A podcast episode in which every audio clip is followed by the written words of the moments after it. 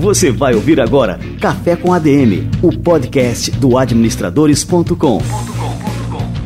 Apresentando Leandro Vieira.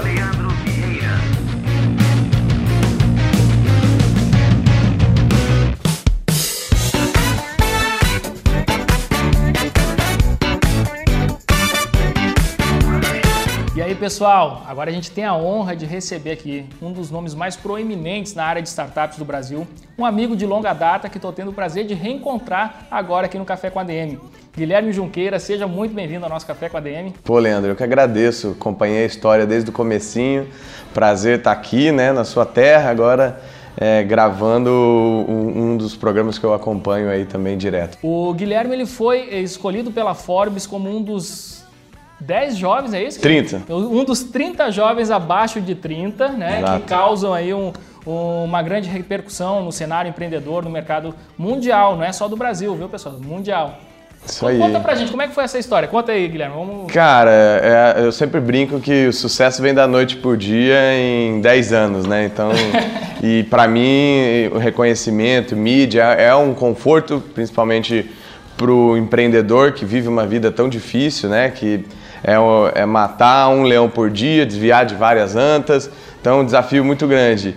É, mas é, é, é, mais um conforto de, de dizer que você está no caminho certo do que a lá chegou ao sucesso. Então, para mim, não tem, é, não tem muita ilusão nisso. acho que é uma construção, então, ao longo desses últimos seis, sete anos, o que eu venho tentando fazer é ajudar pessoas, primeiro empreendedores, segundo startups, depois agora na minha nova empreitada ajudando talentos a, a ficarem atualizados com o mundo digital, com essas mudanças dessa nova economia criativa. Então acho que é, o, o, chegar lá eu acho que foi uma consequência e não um objetivo e isso mostra que a gente está no caminho certo ainda de uma jornada ainda Sem que dúvida. não vai acabar. Mas me conta uma coisa, Guilherme, você começou em administração em 2005. 2005. Né? Naquela época ali o administradores.com estava recém-nascendo, era um recém-nascido e aí a gente se conheceu, né? A gente trocou Sim. muitas mensagens aí durante esse tempo. E de lá para cá, como foi a sua trajetória? Durante o curso de administração, aí você botou uma empresa, como é que foi isso aí? Sim, eu, eu tinha o meu primeiro perfil, comecei, eu acho que o, o curso de administração em si, ele dá uma oportunidade muito grande para você se descobrir também como empreendedor, né? Então acho que é, é aquela oportunidade da empresa júnior que eu fui lá e abracei, a oportunidade de organizar a feira de negócios da minha universidade, organizar o, a caravana para ir para os congressos de administração que eu que organizava. Então todas essas essências eu acho que passou um pouco e foi aí que eu encontrei vocês desde o comecinho. Tenho minha página até hoje lá, Gui Junqueira é, vários artigos que provavelmente estão mais desatualizados, mas eu, eu tentava escrever e tentar é, criar conteúdo é uma coisa que desde sempre eu vi que ia ser uma coisa proeminente que vocês conseguiram entrar na onda certa e crescer. Eu acho que o mérito é, do sucesso de vocês vem disso. E, e depois que eu estava já no último ano, eu entrei como trainee da Ambev, então consegui passar no processo seletivo super difícil. Eu já trabalhava durante a, o período da faculdade, é, mas daí fui, fui ser trainee, uma experiência excelente, trabalhei com trade, com comercial. É, mas no finalzinho do meu período, quando eu já estava para escolher qual é a área que eu ia me direcionar, eu fui picado pela mosquinha do empreendedorismo e me juntei com o meu ex-sogro, para montar uma nova empresa que chamava Clique Bairro. Essa empresa deu muito certo durante o primeiro ano, a gente cresceu pra caramba, tinha 12 pessoas, meio milhão de faturamento, já estava em cinco municípios, era uma empresa de guias comerciais de bairro. Então a gente queria ser uma telelista local, isso na minha cidade, Natal, Campo Grande, quando eu voltei para lá. E aí o segundo ano, né, como é, todo empreendedor de primeira viagem acaba enfiando o pé pelas mãos e cometendo vários erros. E como eu era o administrador ali, meu papel agora que eu tenho 12 pessoas, seis vendedores, tenho um diretor comercial, meu papel era só ficar na planilha do Excel e no ar-condicionado enquanto as pessoas é, vendiam. E eu estava completamente enganado porque é, o que realmente transforma e faz as empresas darem certo é o olho do dono ali, o que engorda o gado e tal. E aí a gente foi num declínio e no final do segundo ano a gente resolveu fechar a empresa porque a gente quebrou, literalmente. E aí passar o, o o rodo ali para conseguir pagar os funcionários, fornecedores e mesmo assim ainda ficar com dívida, enfim, uma sucessão de erros que isso dá uma história. Quando você for gravar alguma coisa sobre fracasso, me chama que aí a gente consegue dar aula legal aí.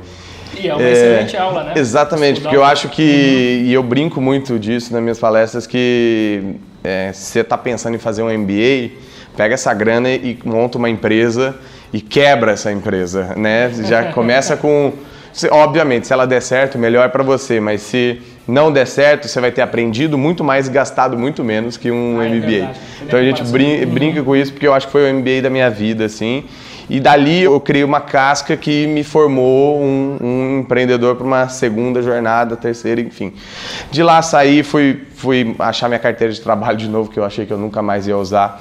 E, e aí comecei a trabalhar com software, com RP Dali conheci um, um, grupo ali de empreendedores, de programadores que estavam querendo é, estudar um pouco mais sobre esse assunto super novo que era startups. A gente lá em, sei lá, 2009, 2010, sei lá, é, quando que isso já era uma coisa muito quente nos Estados Unidos, a gente assistindo daqui e aí resolvemos é, então é, partir para uma nova empreitada, que daí foi montar a Gera, que daí foi a segunda empresa e a Gera, graças a Deus, está viva até hoje. Hoje é, é uma das, das, referências hoje de desenvolvimento de aplicativo mobile no Brasil, mais de 100 aplicativos. Hoje tem mais de 50 pessoas lá em Campo Grande.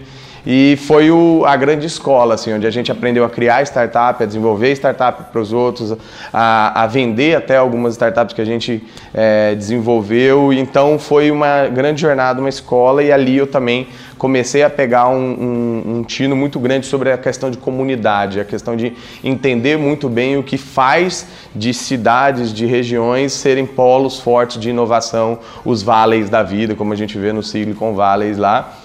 E aí comecei a gostar e tornar um pouco isso como referência no Brasil e fui convidado pelo Gustavo Caetano para ser um dos fundadores da Associação Brasileira de Startups e depois, quando já mudando para São Paulo, assumi a direção da, da instituição do zero, ter que montar uma uma empresa já é difícil, imagina eu no meu terceiro CNPJ como uma associação sem fins lucrativos de empresas que são duradouras, né? não são duradouras, elas são rápidas, né? daqui a pouco elas não são mais startups. Então foi um desafio muito grande, foi aí que eu realmente é, construir um pouco do, do, do, da devolução para o ecossistema, dessa construção de várias coisas que hoje existem no Brasil, não existiam na época que a gente começou a lutar pelos empreendedores. Então, deixei a ABS com 4 mil é, startups associadas no Brasil inteiro, criei o maior evento para startups da América Latina, que hoje vai, vai passar de 6 para 10 mil pessoas. É então, Case é um evento que eu fui para o TechCrunch pela primeira vez e falei, cara, eu preciso dar acesso ao brasileiro a ver coisas de qualidade como essa sem precisar pagar 5 mil dólares para ir para lá e esse sonho foi realizado, já tá, vai para a terceira, quarta edição. E, e aí, muito disso é, foi se relacionar com empreendedores que estavam começando. E Zitax era só um sonho do Thales, ele construiu um, um monstro. A RD era um, uma consultoria do Eric e hoje está indo, sei lá, para 700, 900 funcionários cabem no novo prédio deles lá em, em Floripa. E todos esses caras a gente cresceu juntos, né? Simpla, Rock Content. Então, todas essas empresas a gente viu nascer ali. Dentro desse período, eu fui vendo que a grande dificuldade dessa galera era que eles não conseguiam é, crescer na velocidade que os investimentos, até os clientes, é, conseguiam fazer em, em números é, de faturamento e tudo mais, na mesma velocidade ele não conseguia fazer as contratações, os talentos. E aí eu vi que ali existia de fato uma oportunidade de fazer um papel que a faculdade não consegue fazer hoje, que é manter o conteúdo com validade e com utilidade para o mercado digital, que é hoje algo que você não vê hoje na, na, na grade curricular. É então é, é curso, né? de qualquer curso. Da, da área, pode ser administração, muito mais, muito mais na área de economia criativa, né? Uhum. Então a uhum. gente escolheu as quatro áreas de desenvolvimento, design, marketing, vendas, justamente porque são as quatro áreas que hoje as startups mais precisam. Então foi nessa que eu saí da BS e montei a Gama, que fez um ano agora, já estamos indo para quase 800 alunos formados, enfim.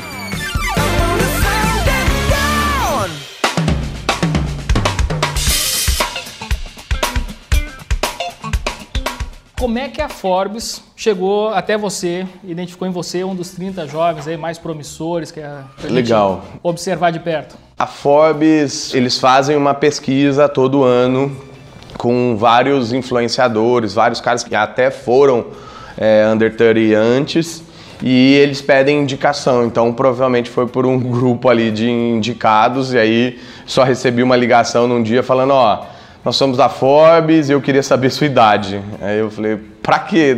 Ah, tem um prêmio, não sei o quê. Ah, eu tenho 28 anos. Ah, então tá bom, você tá dentro.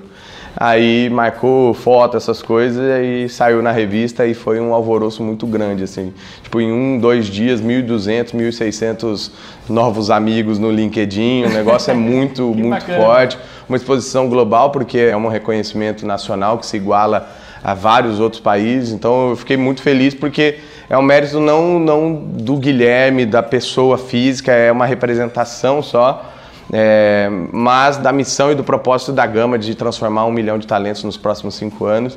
E foi muito legal que no dia das fotos lá, eu, pô, Forbes é negócio de bilionários, negócio mais, mais certinho, né? É, eu falei pro cara, pô, a gente pode quebrar o gelo e tirar uma foto com a nossa cara, com o jeito Gama de ser?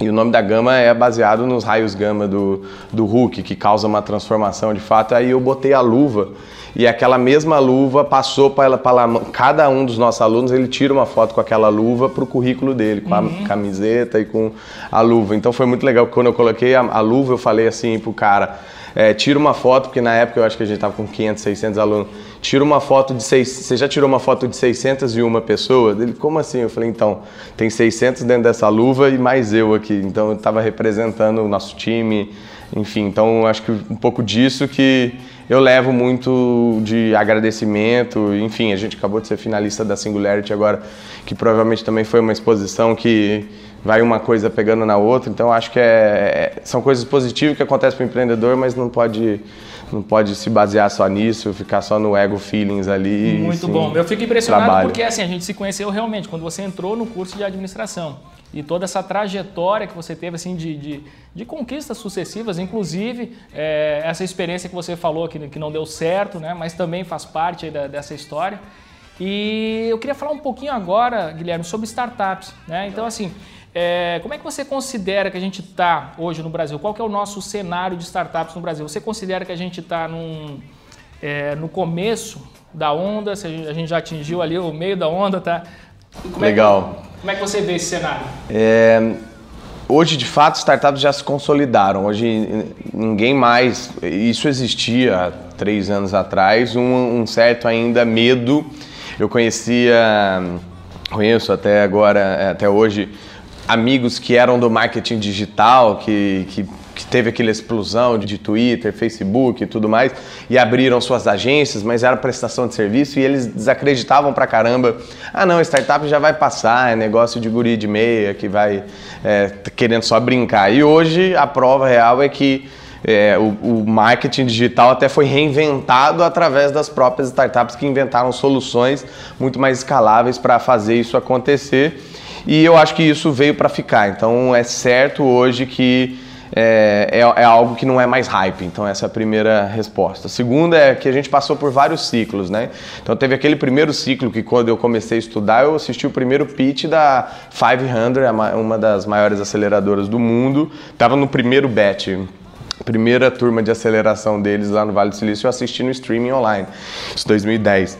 Então, muito de, de 2010 a 2012 foi beber água na fonte, é aprender a trazer, trazer Lean Startup, é, tava, tava já no auge desenvolvimento ágil, que era uma coisa que já vem um pouco é, mesclado, é, BMG Canvas, então metodologias, modelos de gestão, modelos de negócios, muito copycat, então pega lá o que está dando certo e faz aqui, principalmente fundos é, começaram então em 2012, 2013 ali a, a, apostar muita grana, porque você pega um país de 200 milhões de pessoas e fala, nossa, se um modelo que está funcionando na Alemanha, está funcionando nos Estados Unidos e não tem nada no Brasil, vai funcionar no Brasil, vamos enfiar dinheiro, que foi quando surgiu o peixe urbano, que foram os divisores de água dessa nova geração. Por mais que a gente tenha Buscapé, tem os primeiros lá da bolha da internet, o timing considerado das startups mesmo é de 2008 para cá, assim, que, que foram os grandes acontecimentos. Então foram esses ciclos que foram alimentando. Primeiro ciclo de, de aprendizado, segundo ciclo de capital, muito capital, formação de investidor anjo e tudo mais aceleradora chegou no, a, a, ter 45 que eu lembro que a gente mediu de aceleradores e a maioria quebrou hoje, sei lá, dá para contar num, numa mão a quantidade de aceleradores que ainda existe e estão fortes. É, então teve uma euforia, que eu acho que foi esse pico aí que rodou, e aí depois teve uma descoberta é, da, da, parte corporativa de que isso era um modelo que veio para ficar e eles estavam começando a ser incomodados. Pensa um Itaú e um Bradesco ver emergir do nada um Nubank que começa a estraçalhar de todos os lados, principalmente na parte de branding ali, né? Óbvio que os caras têm muito dinheiro, mas um, um pequenininho ali, né? A gente chama de inimigo invisível, você não vê, mas o WhatsApp, por exemplo, nos últimos dois anos foi responsável por uma queda de 6 bilhões de reais de faturamento das telefônicas. Nossa. Isso significa que empresas como Vivo, Claro, TIM faturavam muita grana por SMS. E agora você tem o WhatsApp, para que que você vai usar o SMS? Caiu muito, ainda tem muito SMS, mas caiu muito, então esses são os inimigos invisíveis. Enquanto o diretor de marketing da Claro está olhando a logo lá da TIM para falar da Lesminha Azul, da, da Vivo para falar do, de alguma outra coisa, o WhatsApp está ali como um inimigo invisível. Então as empresas acordaram e começaram a ter as suas iniciativas. A Telefônica mesmo é a primeira, criou a primeira aceleradora é, corporativa do Brasil, que é o Aira, e aí agora tem várias. A Porto Seguro tem um, o Itaú criou o Cubo, o Bradesco tem o Nova Bra e assim vai. Eu acho que eu, eu já mapeei mais de 50, 60 programas corporativos de inovação relacionados a startups e, e várias iniciativas ainda vão, vão acontecer. E agora o, o cenário que eu vejo é, é, da segmentação, que foi uma coisa que aconteceu muito nos Estados Unidos, né? Você verticalizar e começar a focar bastante é, dentro de eixos temáticos que agora começam a ser necessários esse aprofundamento. Então, por exemplo, meu, meu mercado agora, o mercado de EdTech, ele cada vez mais está sendo consolidado, está sendo forte. A gente lá na BS faz parte de um comitê só de startups de EdTech, que eu acho que já tem mais de 80, 100 startups, sei lá, que, que participam, e aí você começa a, a verticalizar. Então isso já está acontecendo. O mercado de fintech está extremamente aquecido, chatbot se fala muito disso, Bitcoin fala muito disso. Então tem muitos agora euforias e temas que agora estão virando clusters. E, e para mim, um, um, dois ainda que faltam entrar de cabeça nesse mercado que eu te responderia como gargalos, né? O, o, os problemas que ainda não foram necessários, é, resolvidos é que para você ter um ambiente de inovação, você precisa ter o triple Helix girando, né? que é mercado, governo e academia falando a mesma língua e tentando se ajudar, que é o papel que o Vale do Silício tem um fundamental. O cara sai de Stanford, ele já tem um capital ali é, na, na, cara do gol, já tem uma empresa para ajudar e alavancar ele, ou uma empresa para ser cliente, uma empresa para comprar, sei lá. E tem o governo que ele tem uma, um simples papel lá no Vale do Silício que é não atrapalhar sai. Sabe aquele juiz que fica na frente quando você vai fazer o gol? Então, é, é o, o, o, governo é aquele cara ali. Sai, juiz. A gente sabe que você está aqui regulando, mas não atrapalha eu fazer o gol, que é o que no Brasil a gente sabe que não é bem assim. está sempre na cara do então, gol. esses dois, a universidade ainda não está fazendo esse papel de colocar na disciplina, de né, a gente com a Endeavor tem visto é, algumas, alguns incentivos em cima de empreendedorismo, mas é empreendedorismo geral, que já deveria ser uma, uma coisa obrigatória, tem uma lei tramitando para botar isso no ensino básico né, das crianças, é, falar de empreendedorismo desde já mas ainda a universidade está totalmente a par disso. Assim, a, a, a Estácio estava uhum. fazendo um movimento muito legal, não sei quantas startups já tinham sido aceleradas no, numa aceleradora que eles montaram lá, a Croton foi lá, comprou e matou, tirou todas as linhas de custo. O que eu observo muito nas universidades é que até existe assim, um certo é, esforço em incluir empreendedorismo. Então, assim, hoje em dia, acho que no curso de administração, em todas as faculdades, você tem, tem uma, uma disciplina de empreendedorismo. Só que uma disciplina só é aquela coisa estanque, né? Não quer dizer que você vai fomentar o espírito empreendedor na, em todos os alunos do curso. É, como é que você sente isso, puxando um pouquinho, já que você é administrador, para a nossa área de administração? É, na formação do administrador? Você acha que a gente está preparando os jovens para essa realidade que você está desenhando aqui agora? Não, absolutamente não. Então, e, e, pegando pelos melhores exemplos, tá? As melhores universidades, as mais conceituadas e tudo mais, porque eu tenho amigos que vieram de, de GV, de INSPER, essas coisas, e, e a, acaba não mudando. Para inglês ver, algumas estão fazendo algumas coisas, ah, transformar o TCC em montar startup no final, mas daí você vê na, no dia que apresenta o TCC, eles vão lá, euforia, produtinho, ó, MVP aqui, tá rodando, na segunda-feira morre. Então, assim, não cria-se negócios de fato. Então, é, para mim, o, o, a disciplina de empreendedorismo não é uma disciplina fácil de ser dada porque é, não é algo que é, só dá para contar. A gente brinca lá na Gama que a gente só tem professor de surf que sabe surfar. E isso é a, a, mais pura verdade. Então, se você quer aprender alguma coisa que não tem regra, empreender não tem regra, não tem. Ah, não, tem a cartilinha do Sebrae, Sebrae que te ajuda. Tá, pra, mas para negócios tradicionais. E mesmo assim, pode ter N variáveis do seu negócio, da sua padaria, com o maior dinheiro possível, que ela pode dar errada. É, então, é difícil. E, e, do outro lado tem, tem as startups que é um negócio que ainda não codificaram. Se existisse uma fórmula mágica, tinha muita gente ficando rica, mas não tem. Muita relação, muita incerteza, muita inovação e tudo mais.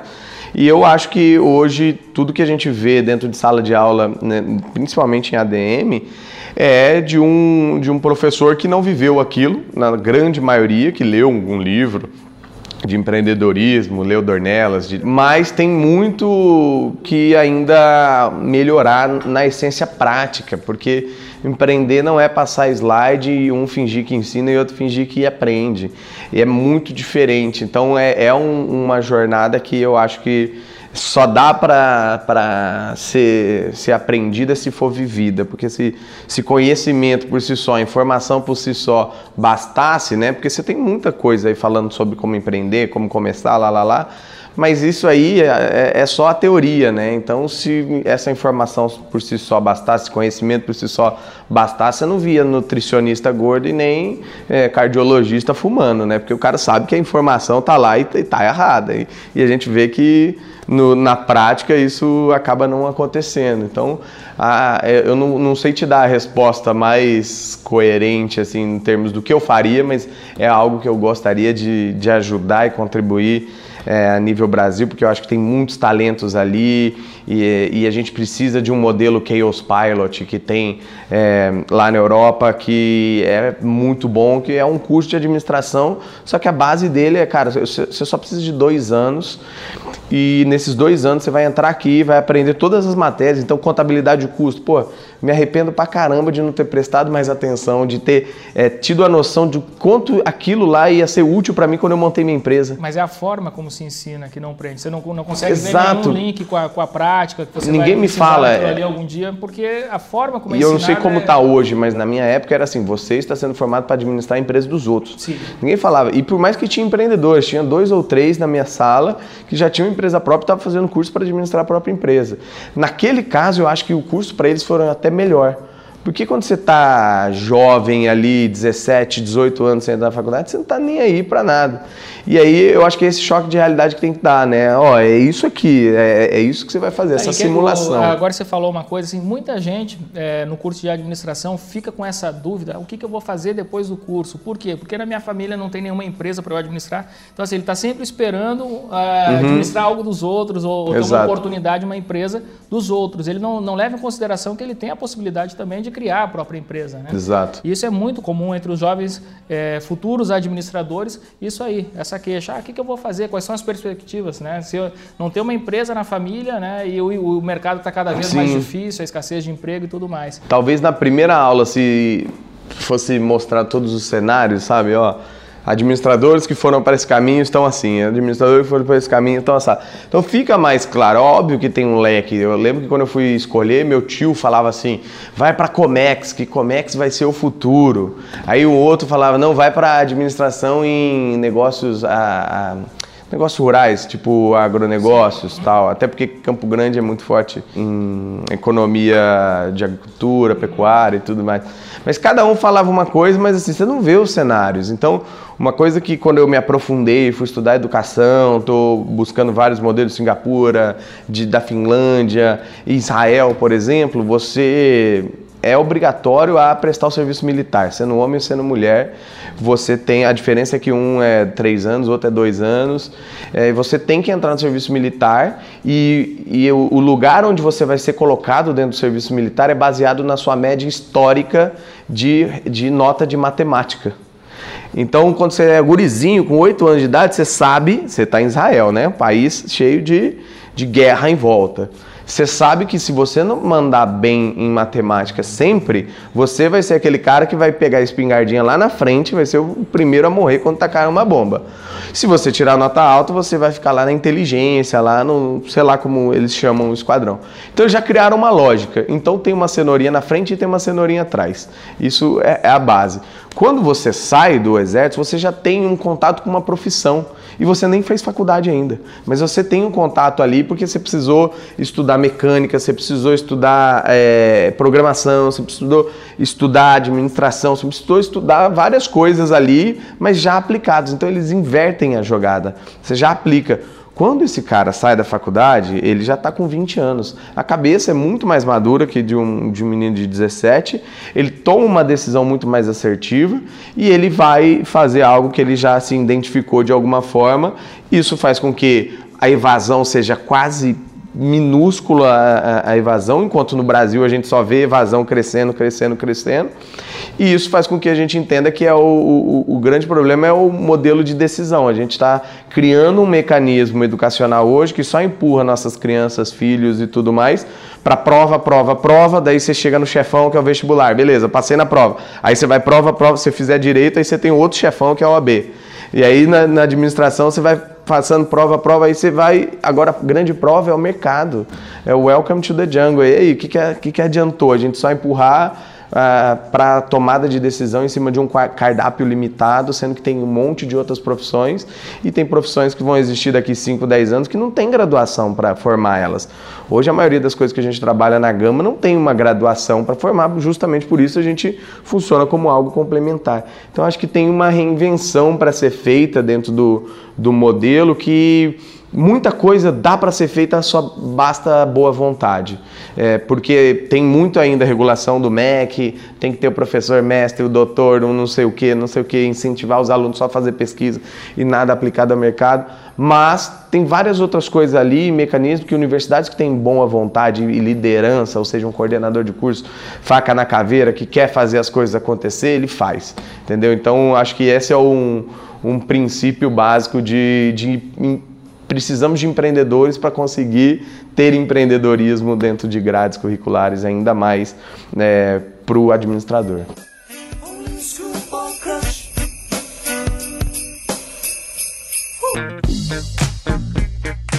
Me diz uma coisa, é, você que acompanha esse cenário da, das startups, existe algum estudo é, que faça uma análise da mortalidade das startups no Brasil, que a gente possa fazer um comparativo com as empresas tradicionais, porque a gente tem esse estudo, Sim. o do Sebrae. Né? Então a gente sabe né, quantos por cento de empresas que são abertas, quantas fecham né, a cada Sim. um ano, dois anos. Nas startups, qual que é a taxa de mortalidade? 25%, né, uma a cada quatro em dois anos morre, isso de acordo com a Fundação Dom Cabral.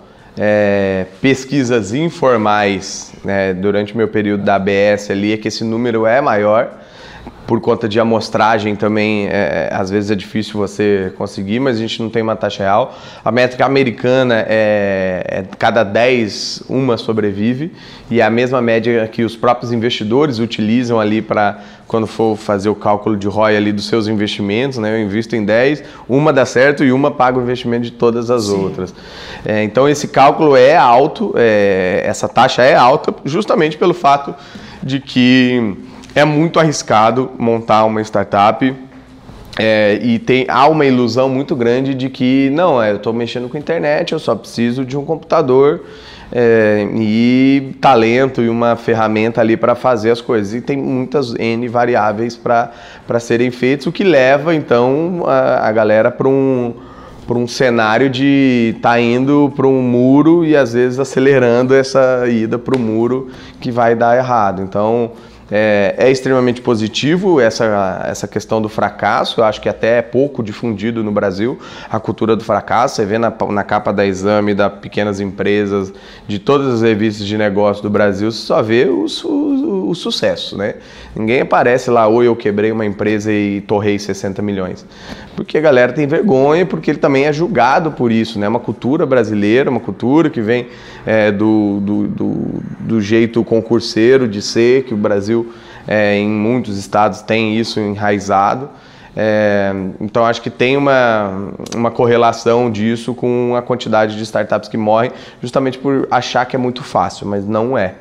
é. então, minha percepção é de que há um cemitério de startups no Brasil. A gente fez inclusive um mapa disso, é, startups.com.br, para incentivar empreendedores wannabe, né, que é, que é, como a gente chama aqueles que querem começar, querem montar suas startups, a primeiro trabalha numa startup, ver a realidade dela, é para isso que a Gama existe, para treinar pessoas para ir lá e, e, e, trabalhar em startups. As startups estão precisando muito de talentos sensacionais e um cara que vai lá e tenta empreender, se ferra, vende o carro. Porra, esse cara aqui dentro da minha empresa vai conseguir voar, porque eu já tenho algumas respostas, já tenho recursos, então vai lá empreende com o dinheiro dos outros, fica dois, três, quatro anos lá dentro dessa empresa, aprende pra caramba. Quando você sair de lá, você já sai com um sócio, porque provavelmente ele senta do seu lado, você já sai com muito mais contato contato, você sai com recurso, então é mais fácil é, empreender. Então acho que é um pouco dessa recomendação de maturidade que a gente tem que dar para os empreendedores brasileiros.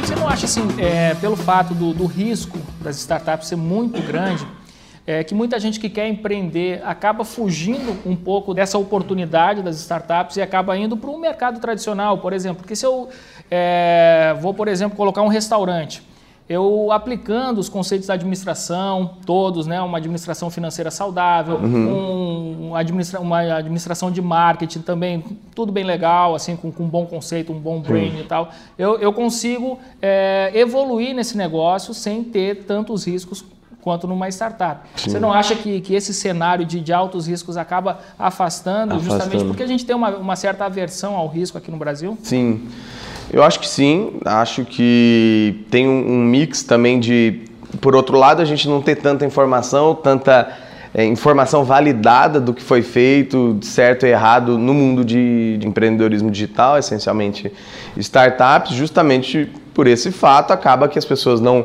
conseguem se preparar mais para minimizar o risco, logo acabam tendo mais medo de, de montar negócios como esse. É, do meu ponto de vista, também tem um, um, uma questão de, de personalidade, assim. Eu acho que empreender tem muito em relação à atitude, à tomada de risco é uma, uma coisa que diferencia pessoas, né? Que, que provavelmente é baseado em como foi sua criação, como, como seus pais te educaram, como você lidou com as suas adversidades na vida, como foi o seu ensino, enfim. Então tem várias coisas que falando psicologicamente, estudando o, o ser empreendedor, é, a, gente, a gente vê que, que são coisas assim. Para mim, o, o, que difere o empreendedor tradicional e, e o empreendedor de startup é o tamanho do sonho que ele quer chegar. Eu acho que é basicamente todos os empreendedores de startups que eu, que, que eu conheço hoje, eles não pensam nem um pouquinho pequeno. Eles são aqueles caras que sonham grande demais, cresce muito rápido, é, começa pequeno e cresce muito rápido. E, e, eu acho que isso é um pouco do, dessa da ânsia da nova geração que está vindo também.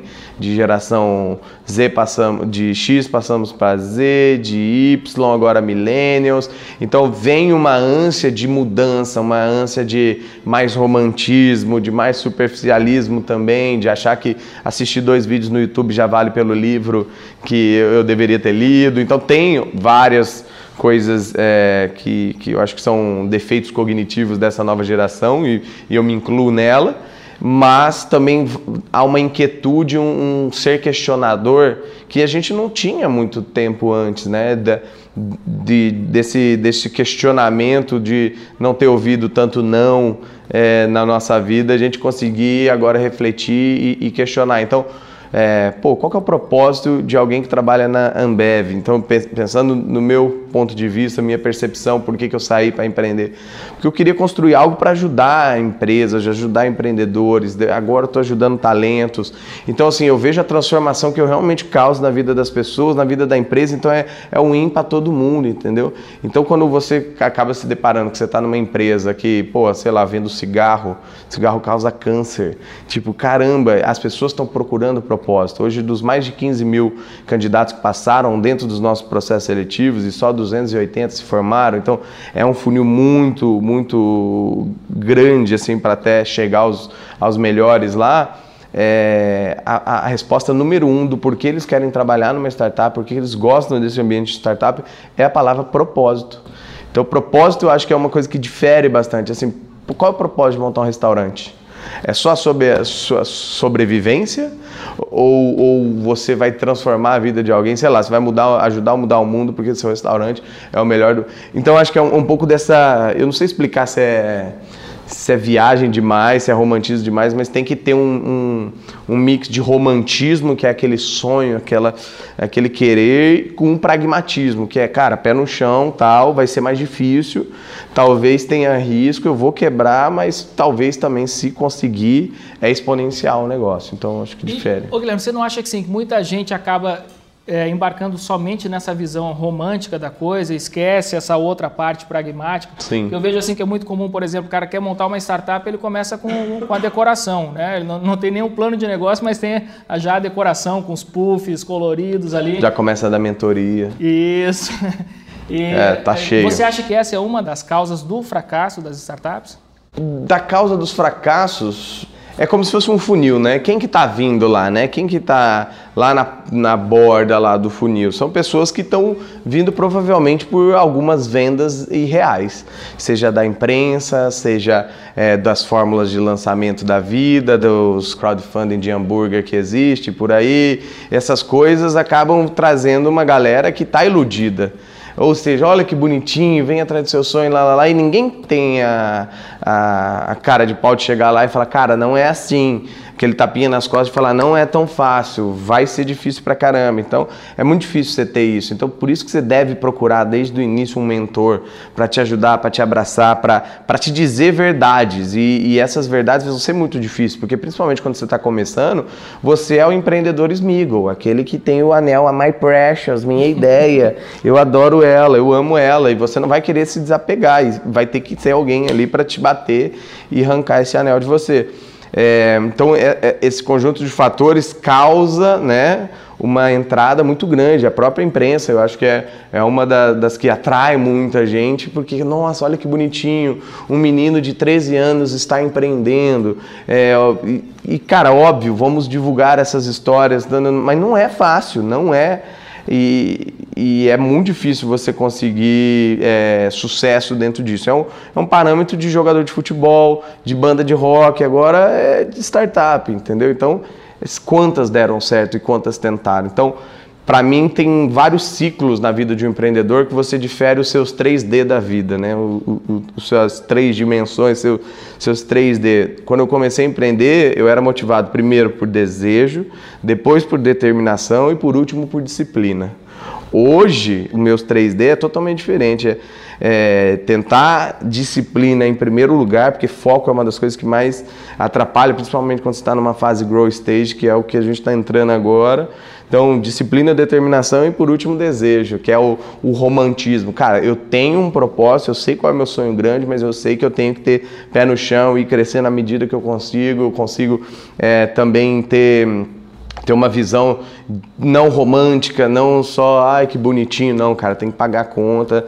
Isso aqui funciona dessa maneira. O quarto D aí nessa história, que é o D de dinheiro, que também tem muito é, candidato empreendedor que ele está mirando só pelo dinheiro. Pelo dinheiro é esse é aí eu... dos investidores. Esse aí eu falaria para desistir já no primeiro, porque, hum. cara, se tem uma coisa que, que eu aprendi que não move empreendedores é dinheiro. Dinheiro vai ser uma consequência de algo que você acertou na mão e óbvio que você precisa viver. Não estou sendo hipócrita de falar, não, é, sobreviva de fotossíntese, não, mas, cara, quando. É, desde a minha primeira empresa lá, miojo passou a ser parte do meu cardápio sempre, porque, cara, tinha que enxugar de um lugar para para dar no outro ali, entendeu? Então eu vejo empreendedores que chegam e falam: não, estou buscando investidor. É, startup PowerPoint, startup landing page. Não tem porra nenhuma, mas só tá lá tentando vender vapor. Não, mas estou precisando, só não comecei porque eu não tenho investidor. Aí você olha o carro, o carro do ano lá, porra, vende seu carro, meu. Você, você quer que as pessoas apostem em você, sem que você mesmo aposte no seu negócio? Eu acho que você é o primeiro, você é o cara que se arrisca. Então, Pô, quando eu saí da BS, eu tinha muitas é, oportunidades assim gigantescas, financeiras muito grandes. E eu disse não para todos, porque eu falei, cara, tá no meu momento, eu vou me fuder por isso, porque é, eu, eu, eu tenho uma gordurinha zero aqui para queimar e tem que dar certo. Se não der, eu tô fudido. É, mas eu já estive fudido outra vez, então já tinha criado um pouquinho de casca. Então eu tentei e, e decidi arriscar. E, e a do ponto de vista do dinheiro, eu gosto sempre de dizer uma parada que, que faz parte muito do, do que construiu o meu mindset em relação ao investimento. Que no jargão americano lá eles têm um, um típico café da manhã que é com ovo e bacon, né? Então todo americano gosta de ovo e bacon de manhã. E naquele prato ali tem muito sobre empreendedorismo e investimento, porque ali você vê que a galinha está comprometida, porque ela botou o ovo e o ovo está ali, então saiu dela, mas a galinha está lá, viva, bonitona. Agora o porco, para ter aquele bacon lá, teve que morrer. Ele está comprometido, ele está sangrando, ele está ali dentro fazendo parte. Então é do empreendedor porco, do empreendedor bacon, que o comprometido que o investidor gosta. Não é do cara galinha, não, eu, tô, eu faço part-time, eu sou Bruce Wayne de dia, sou Batman à noite.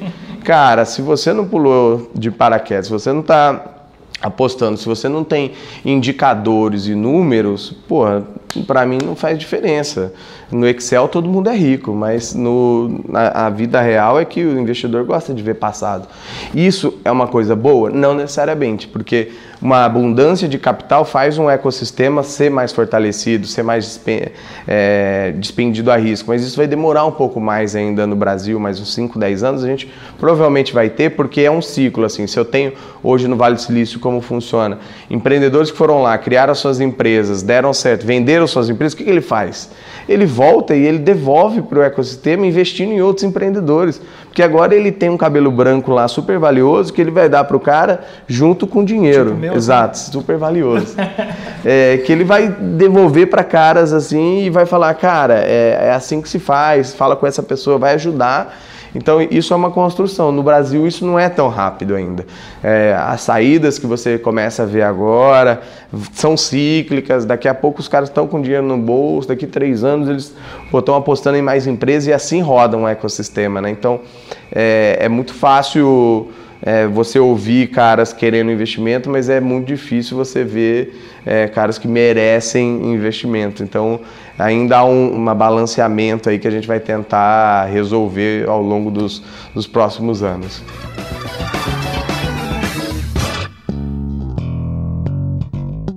E Guilherme, vamos falar agora um pouquinho de oportunidade. O que, que os investidores é, brasileiros estão buscando? Você, você tem assim ideia de algum é, nicho específico, alguma solução específica é, que os nossos é, ouvintes aí, eles podem passar a estudar mais para investir, propor uma solução?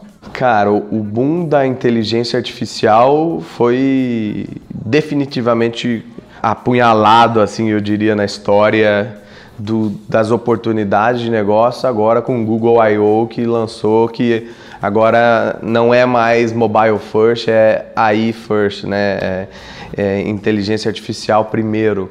Então isso concretiza um pouco, quando os grandes entram, é, é meio que avassalador. Então veja a indústria do, do, smartphone, toda vez que a Apple faz uma movimentação, acontece um, um mundo de coisas. Então NFC, por exemplo, não, não colou, não bombou, porque não tem dentro do iPhone NFC até hoje, mesmo as outras marcas tendo tentado colocar. Então você tem as pessoas que são os poder de barganha gigante. E o Google é um deles no mundo de software, no mundo de ditar as regras, principalmente porque hoje é, concorre juntamente com a Apple da a plataforma mobile. É, então inteligência artificial é uma, é uma verdade, chatbots já é coisa do passado, é, mas é, é algo que você vai começar a ver agora. Mas o legal é desse mundo é que tem uma pesquisa do Bill Gross, que eu acho que depois dá para escrever até um post muito legal no, no Administradores, que é sobre taxa de mortalidade também. Ele estudou 200 startups que quebraram dentro da, da incubadora dele, a Ideias Lab, e ele falou que 42% dessas startups que quebraram foi por causa de timing. Ou elas estavam muito avançadas ou elas estavam muito atrasadas. Então, o que eu tô te falando agora vai encaixar no timing das atrasadas. É, e talvez o que eu tenho que te falar é quais são as que estão muito adiantadinhas e que provavelmente hoje ainda são consideradas ah, promessas, talvez vai rolar, mas é, quando esse boom acontecer vai ser avassalador. Então, realidade virtual é, já é algo. Então, o legal é que você vê que o boom das startups foi muito para o software. E agora ele volta para a interação do software com o offline. Ou seja, tem coisas palpáveis. A IoT precisa de, de hardware para fazer conexões e a internet das coisas começar de fato a fazer parte do mundo das pessoas, mas isso é, é, em 2020 já a sua casa já vai ser completamente diferente e o seu carro também. Então isso eu estou falando de internet das coisas, seu tênis, sua camiseta, é, vai ter wearables de, de várias maneiras que, que vão te revestir ali. É, inteligência artificial é algo que, que vai estar tá em todos os lugares, eu acho que todas as profissões vão ter que se reinventar, então eu estou falando ultimamente muito sobre o futuro do trabalho eu tenho visto números que são é, apavorantes. Assim, você vê o tanto de gente que vai perder emprego para robô, e aí robô não, não, não entenda só robótica, mas entenda o, o software mesmo, fazendo um monte, um monte de coisas que é, hoje um ser humano fazia. A gente tem um case, na própria ABS a gente organizou um evento junto com o governo do estado que chama PitGov, SP e a gente selecionou algumas startups para prestar serviço para o governo fazer um modelo de, de parceria público-privada. E uma dessas startups chama Nama, ela fez o chatbot do Poupa Tempo que é o que usa inteligência artificial tal e ele traz o conceito de human é, centric ali de, de parecer uma pessoa de dar tchau ele chama é, poupinho, poupinha, alguma coisa assim, de poupa-tempo. É, então, isso já é uma realidade. Então, eu diria que empreendedores, é, olhem é, realidade virtual, olhem inteligência artificial, olhem machine learning, olha... E, e aí, é assim, o setor é qualquer um.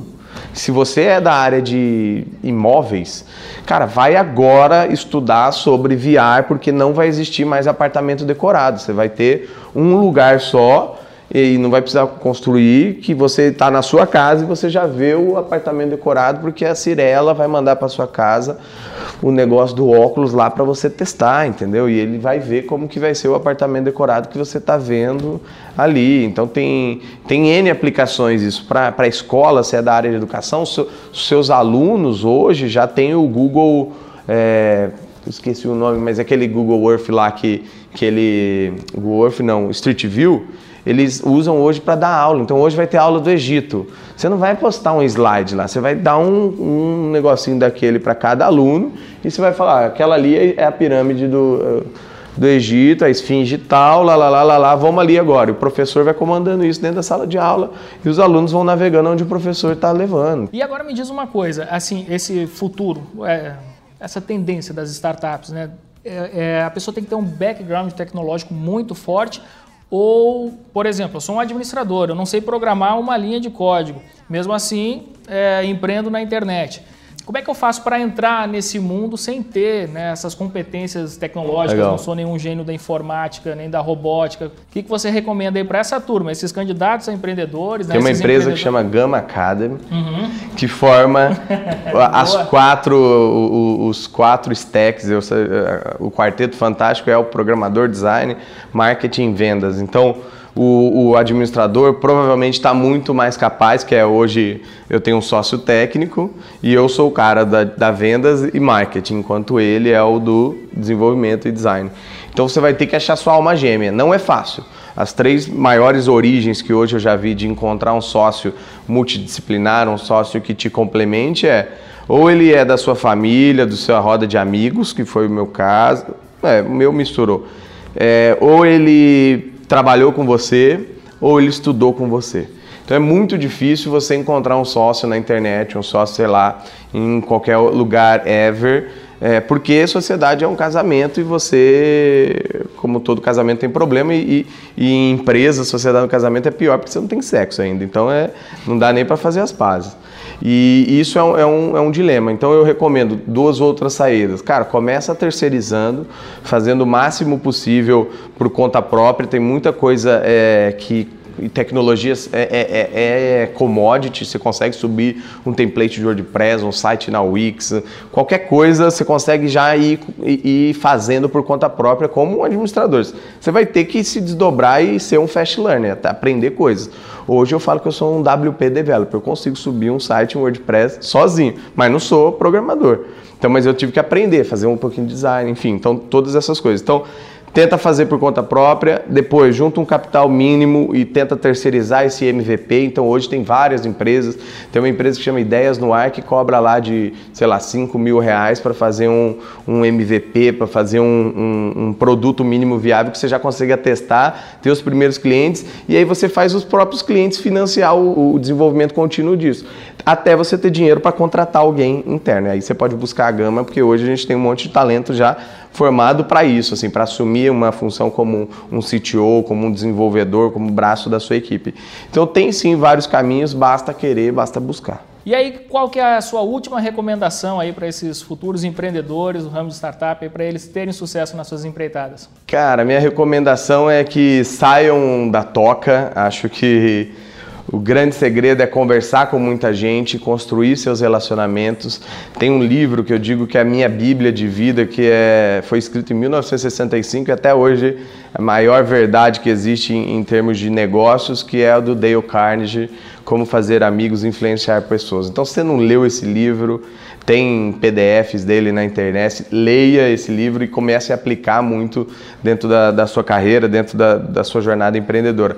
E basicamente o que esse livro fala é o que eu consegui é, absorver, é que você só consegue ter bons negócios se você tem bons relacionamentos. Então, hoje toda essa trajetória minha dos últimos sete anos foi totalmente baseada em cima de duas coisas. Um propósito muito grande, que eu sabia que eu era um, um, um bom conector, um, uma pessoa que queria é, pegar A e juntar com B e de uma forma única ajudar já duas pessoas e não só uma. Então, potencializar esse meu jeito de ajudar pessoas e usar é, é, essas conexões, essas ajudas para conseguir escalar ainda mais contatos e chegar em pessoas que às vezes é, eu não conseguiria chegar de, de maneira é, direta e tudo mais. São poucas pessoas como o Leandro, quando eu estava lá começando, que respondiam o e-mail de um caro ouvinte, de um caro colaborador lá, usuário, que é muito admirador.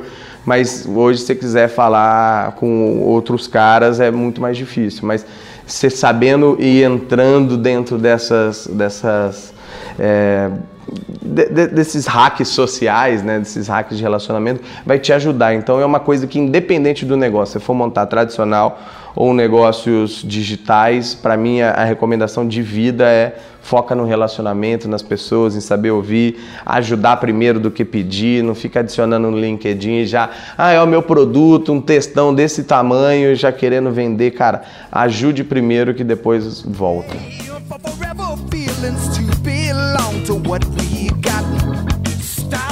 Pessoal, esse café com a ADM foi demais, aprendi demais aqui com o Guilherme Junqueira e espero que vocês tenham aproveitado ao máximo. Guilherme, queria que você passasse para a turma aí é, o seu site para que o pessoal possa te acompanhar também, redes sociais, aí, onde você Legal. estiver aí para a turma poder te achar. Bom, no LinkedIn, Guilherme Junqueira de Farias. É, o site é gama.academy, com Y no final, sem .com, sem BR. E todo mundo que estiver procurando mais informações para trabalhar, para mudar de carreira, vir para esse lado digital, a gente tem vários programas aí é, para desenvolvedor, design, marketing, vendas é, a nível nacional. É, tem nosso, nossos contatos lá no site também, então todas as dúvidas, contribuições, enfim, tudo que vocês tiverem para discutir educação do futuro, trabalho do futuro, RH, conta comigo que estou super aberto aí para falar com vocês. Show de bola! E é isso aí, pessoal. A gente se encontra no próximo Café com a DM. Até lá!